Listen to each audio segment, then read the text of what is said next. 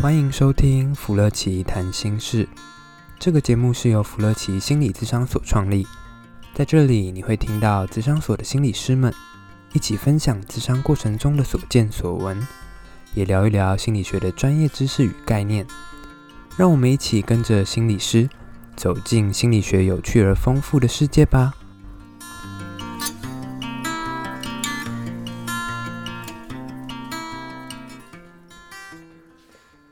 好，大家好，福乐奇谈心事来到第十九集哦。我们这次要程序上集来聊聊有关爱情吗？还是爱情里面的某些部分呢？说到爱情，最近应该说不能说最近吧，可能因为最近比较忙，所以可能追的都是以前的番。最近我发现一个超好看的动漫，啊？嗯，辉夜姬想让人告白，我觉得这个超有趣的。辉辉夜。你要不要跟大家分享一下？就我第一开始听，我都不知道辉夜姬，它所以它是一个，它是一个辉夜是一个什么特定的什么东西吗？它比较像是千金大小姐的代名词吗？辉夜其实是日本童那个童话吗？或者是日本传说里的那个月亮女神，就是飞到天上的那个公主。嫦娥。类似类似。所以它有点像是它的辉就是那个。光辉的辉，然后夜晚的夜，这样。嗯，哦，所以它有点算是一个传说故事吗？对，但是它就化用，就是一个很漂亮也很聪慧的女生，会越姬这样子。然后我觉得超有趣的，明明是一个爱情漫画嘛，爱情动漫，却看出了碟中谍的感觉。怎么加入了悬疑感跟那个侦探小说的感觉？我觉得它真的是侦探小说的小说的元素超强的。对，因为他们最奇妙的是，他们已经过了那种。你猜我，我猜你的那种，就是我不确定他们喜不喜欢我，还是我不确定你喜不喜欢我或喜欢他。哦、他们都知道彼此都互相喜欢。哦，这就有趣了。他，但是他们就卡在到底要上，要到底要让谁先告白？哎、欸，我觉得动画我会有兴趣，因为他就是在讲说，比如说大家都觉得，哎、欸，暧昧的时候，很多人不在想说，我享受那段暧昧的感觉吗？到交往之间的那个小小的氛围，听起来要把它做成了一个动画。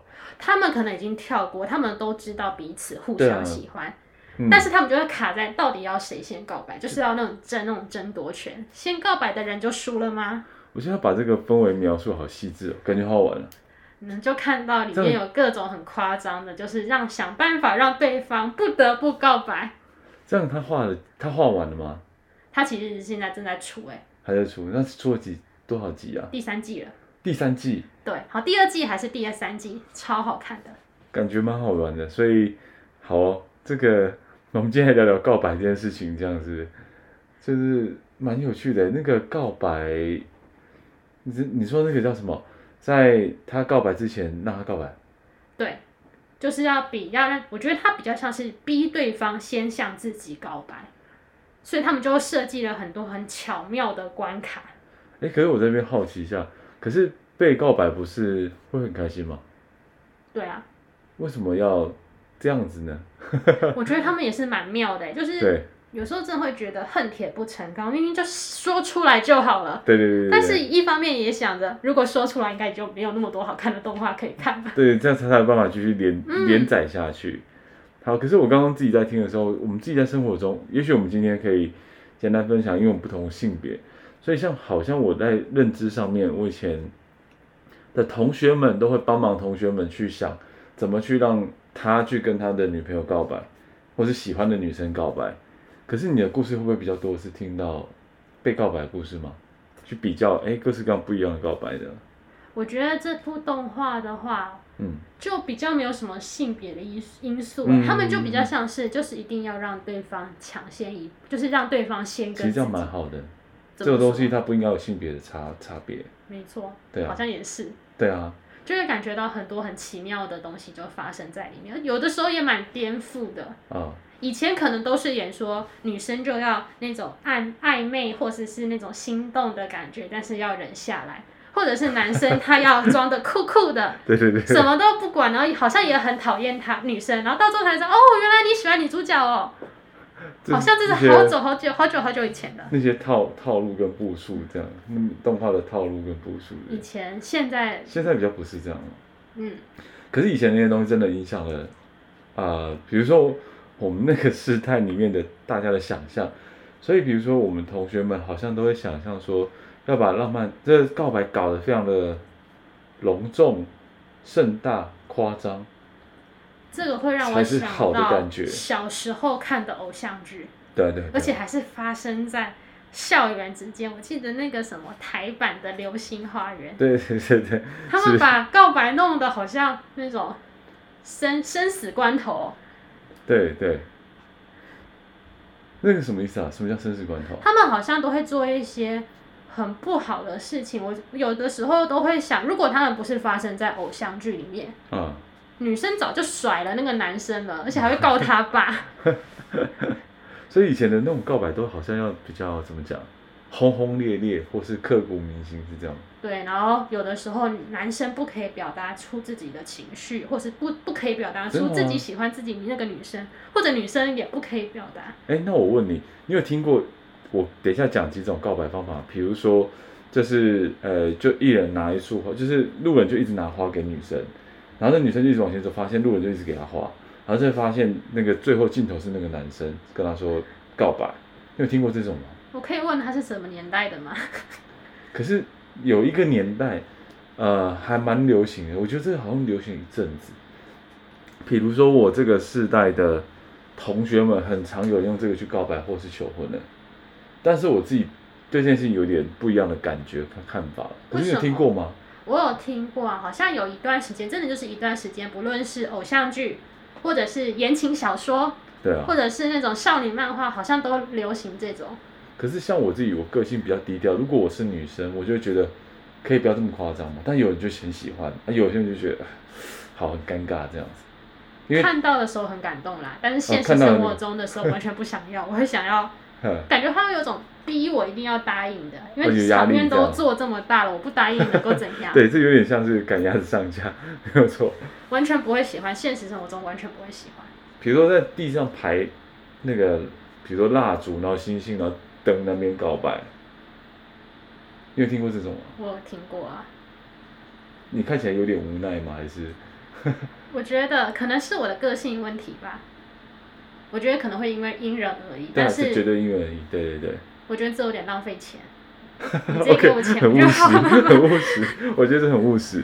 对，这是我我们以前，比如说一票男生在那边，然后大家想象着偶像剧的情节，然后想象着好像应该这样做，然后对方才会开心的那种告白方式。对啊，可是你你理解到，比如说你看到的或听到的告白方式，一定是这么轰轰烈烈，然后很很偶像剧的这种东西吗？不是哎、欸，身边的人都是水到渠成。怎么说？就自然而然，可能刚开始从朋友做起，对，比较没有那种突然一个人杀过来，比对，一个杀过来没有错，就不是人家说什么青梅竹马总是抵不过天降戏嘛？对对对对，没有哎、欸，我我身边都是青梅竹马赢，有时候觉得天降戏也蛮闹的，就是他很烦人，就是那种慢慢的从朋友在更亲密到可能朋友以上。到最后变成恋人那种慢慢渐进式的感觉，那种亲密程度很强烈。嗯。其实这种是最我自己觉得这种最舒服了。对，但是我我自己觉得，当我们听到这你说这个要让对方先逼自己告白的时候，其实告白这东西，其实我会想到是，有些人脑子里面他想象那种告白应该是要隆重的、浪漫的这种东西，对啊，所以听起来你的是听到里面反而不是这样。因为那种很隆重，有点烦人，而且刚刚讲到的，如果我拒绝的话，我好像里外不是人，要拒绝，要拒绝也不可以拒绝，是怎样？啊、是是是，所以那你的同学们呢？那比如说以前你遇过一些女生的同学们，也是这种想法吗？还是大部分是怎么样？大部分真的都是，可能一群的人比较一群相似的特性嘛，真的就是慢慢来就好了。OK，不会走那种很惊天动地的，惊天动地太夸张了。OK，所以我我自己在看这件事情的时候，其实我发现好像有一些人想象中浪漫，就是我们说的偶像剧啊，以前那种偶像剧而来的，就是他是要那种很很想象中的那种应该要浪漫的样子，比如说烛光啊，或是呃音乐吗，或星光，或是各式各样这样偶像剧的。设置的气氛，然后这样才觉得是一个会浪漫的、会成功告白，或是有人觉得在关系中就是要这样浪漫的经历，可是这样听起来，我们的世代反而，或是我们的刚讲的东西就不太一样嘛，对不对？其实这个部分我有问我就是一些同学或朋友，对，可能在看偶像剧的时候会觉得觉得有这样子还不错啦，是是，但是现实生活中就不是这么的讨喜啊。嗯嗯，怎么说？因为可能大家都比较习惯不是那种方式的，嗯、那种要。非常热烈的，然后非常的隆重，或是非常的盛大那种告白，可能就不一定这么喜欢。反正比较在意就是一路走来的那种亲密的感觉，好像比较像是我听到就是比较在意的东西。哎，那像如果一路走来很很不错的这个伴侣，他突然有一天弄了一个很盛大的这种告白，你会开心吗？只好奇。你要看我们在哪个阶段了，不同阶段重视的东西不一样。其实真的是这样，但是我听起来就是，呃，就我觉得真的每个人都不一样，但是有一种老夫老妻的感觉。就不用搞这些有的没的，不如做一些实际的东西比较好。对对对是，哦，所以像像浪漫跟激情，其实一直很多人讲。我我自己在这个很多人在谈伴侣或婚姻的时候，很多很多的女女生，其实我觉得比较。的确会有阶段差别，有些人还是很期待这种对方怎么都没有激情跟浪漫，他是不是不爱我？所以这一块就会被凸显出来，然后很多人会去想说，那浪漫是什么样子？那激情是什么？为什么他都没有展现那个样子？为什么他在结婚之后就变得非常的，或交往的时候他怎么变得这么的平淡？然后有些人会非常担心，像你或是你的同学们，可能就不会有这样的担心了。这会让我想到，就是很久很久，嗯、应该说应该说蛮久之前，有一有一应该说有个心理学家吧，对，他提出了，他也会很好奇，就是爱到底是什么，嗯，然后他就是研究啊，然后访问啊，他发现好像爱有三种的组成组成元素，就是刚刚讲的亲密跟激情，然后最后一个是承诺，承诺，嗯，然后好像这个会随着时间改变成，可能一刚开始最热烈的那种热恋期，应该就是激情最高，对。然后好像随着时间慢慢的变动，到最后其实有的时候也蛮惊讶的，就是刚开始看到的时候，嗯、好像就会变得有点像是亲密，甚至是承诺为最高的那种成分跟组成。对，就是每个阶段，比如说在一开始的时候，其实那个可以维系爱情的感觉，的确是激情最多。哦，那其他两个部分没那么多这样子。到最后好像就变得有会有人说像朋友啊，哦哦，会像家人嘛。对他们都说会比较像家人，从原本爱人的角色变成家人的角色。因为想到这边就出出现很多，我刚刚脑袋里面顺着你刚刚讲话，出现很多人哀怨的脸，这样，因为很多人就说啊，难道我就要适应这爱情的坟墓吗？就很多人真的有这种想法。我把你当老婆当老公，不是让你把我当做家里的妈妈跟爸爸。对对对，类似像这样的那种感觉，或者说怎么好像会觉得好像就剩下柴米油盐酱醋茶这样子。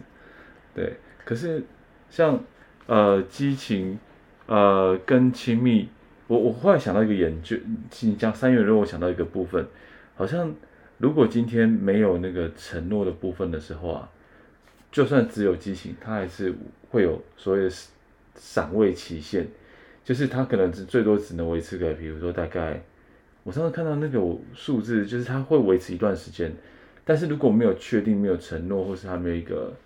呃，很明确的这个，对，就承诺的话，他其实会一直往，他的他的这个光是激情跟浪漫，他是没办法撑住整个爱情的，他会往下掉，这样。就像是烟火，嗯，就是一下子很漂亮，但是也很快就结束了。这东西可以排列组合啊，如果亲密跟那个激情的话，好像迷恋嘛，迷恋的这个时间是很很短的，这样子，对啊。然后好像有一个比较长久的是承诺跟那个亲密，就会变成发展成什么类似于友谊之爱、友谊之爱对等等的。哦，我们刚才讲其实是三个元素啊，它其实可以排列组合啦。当然最理想的就是说三个都有，同时两个人之间就是又有激情，就是说看到对方还是有脸红心跳的那种生理反应。然后当然还是会无话不说亲密感，或者是说比如说给予彼此一个稳定的。确定的一个关系吗？或是一个呃名字，好，类似像这样，但是不可能永久都是这样嘛。所以我们刚刚才聊，诶，好像那个时间序上面，其实有时候比较后期就是剩比较是以亲密跟承诺为主要的部分，就是比较长但比较平稳这样。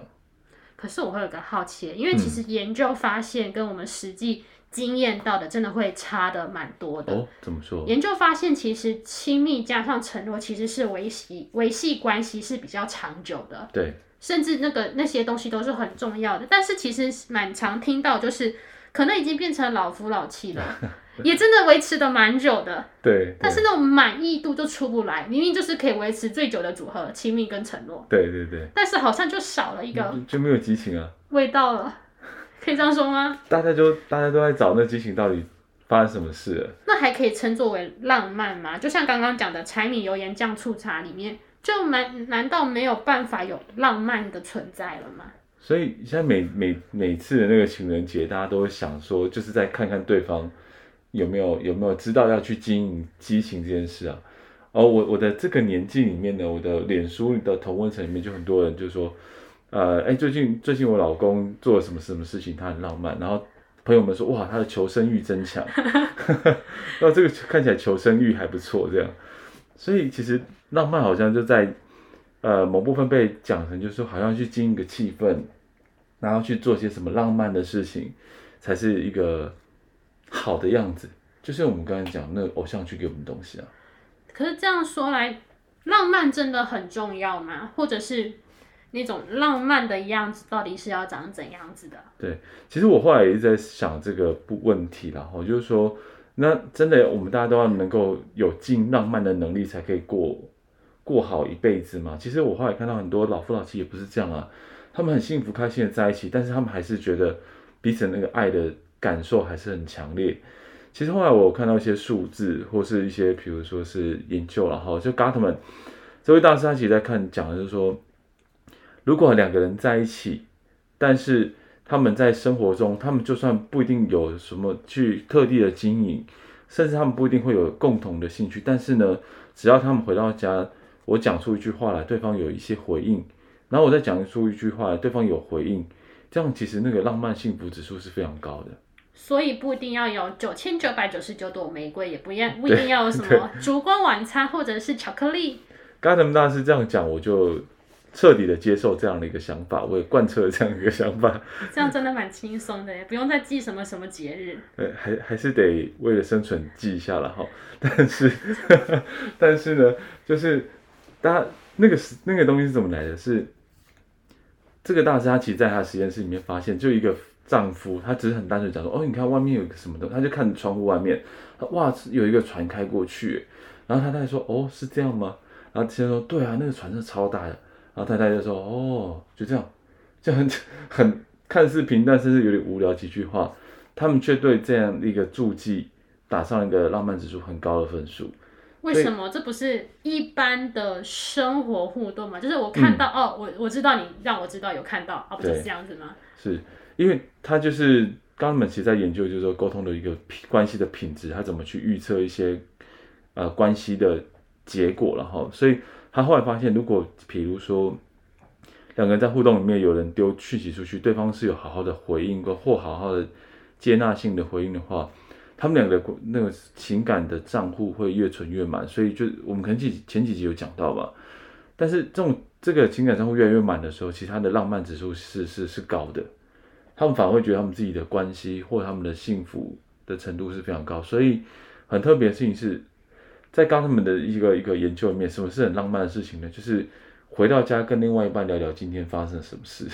很难想象哎，居然不是像偶像剧那边讲的，不是要什么轰轰烈烈，不是，听起来也蛮平淡的，也就是一般的生活。对，所以就是他其实讲说这种下班之后这种小事，然后对方可以好好跟我们聊。聊聊上一阵子的这个聊天，然后两两个过着就是去做点互动，或一起看个电视或看电影，这是其实是所有大家伴里面测出来最浪漫的事情。嗯，对那督导，你可以再提供一些更浪漫的事来增加大家的说什所谓的求生欲吗？因为你知道最近其实中秋节也快到了，只要是节日就应该是要被记住的日子，对吧？是是是，嗯、呃，刚才我们没有这样讲，是吗？是吗？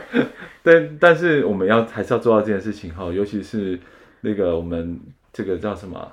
哎，我们空中的这些听众朋友，尤其是男性的朋友们哈，这个节日要到了，女生其实也要啦。哦，没关系，我们男生求生欲要比较强一点。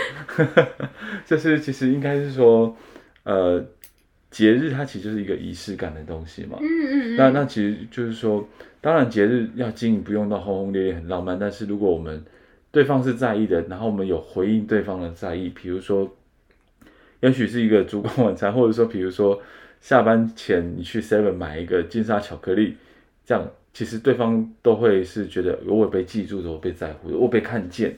那这样的话，其实这个感受其实是很很高的，很浪漫的。那如果呃各位听众们还是觉得说这样不够浪漫的话，可以分享一个刚刚很有名的一个研究，是六秒的亲吻啊，就说亲亲吻要亲六秒。那个它很特别，是它会有一些真实的、比较深刻的爱的爱意，要怎么讲？意思，爱的意思，爱意 会传达过去。嗯嗯嗯，对对对对，所以呃，我我觉得其实这些浪漫都是在小细节的地方，但是我们如果可以去做到的话，呃，应该说对方会跟我们朋友觉得很有亲密感的原因，是因为我有被看见，我被在乎了，其实这才是关键，这样。好像更重要的是，其实浪漫其实还蛮简单的耶。是，是，其实就是看到、知道对方注意或者是在意的是什么，然后有给一些适时的回应。对啊，我自己的生命经验也是蛮呼应这件事。其实我曾经就是就是弹吉他告白过，但很糗，我在找谱在哪里，然后那天晚上就毁了。所以啊，我们还是从平常小细节做好就好。不用弹吉他也可以。不用弹吉他，不用弹吉他。那个太太太高刚了，哎，题外话，在那个晚上想要弹吉他给对方听，有个致命的缺陷，会被告扰民吗？不是，就是那个灯，因为还要看谱，没有灯，所以很久还要弄灯光，那个就毁了。哦、所以，对，不要做这种事。而且不可以十点之后。什么？没没什么？因为超过十点之后就可以。哦，那个、嗯、那个法规的部分要记得一下。好，OK，这是我们今天这个告白吗？还是浪漫的这个主题？浪漫跟告告白都一样重要。好，OK，好啊。所以，呃，先告白不一定赢，但被告白不一定输。对。总之，在乎对方是最重要的。那剩下一点时间可以给小编一点生存空间吗？小编的求生欲其实也蛮强的。快点给我们一些主题吧。对，快给我们一些主题吧。对啊，我们很期待，如果你从就就是什么地方看到有有趣的东西，都可以跟我们分享。嗯，不论是最近的时事，或者是其实已经想很久，或是很好奇的事情，对，都可以在下面留言。好啊，那我们今天就先到这边喽。好，拜拜。拜拜。